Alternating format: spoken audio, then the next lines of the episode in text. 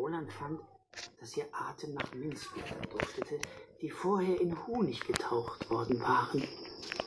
Ein paar Sekunden später erschien auf der Karte eine magische Elfenschrift und Shaivana erklärte, dass sie ein Hinweis auf einen Geheim Folgender bitte auf Deckung und diese ganzen Zeugs ist langweilig. Und bitte installiert Anchor, das ist eine sehr gute App. Folgt bitte Street Gemeinde 1 auf TikTok. Tschüss, ciao, mein neuer Podcast. Yay! Ich habe Werbung gemacht.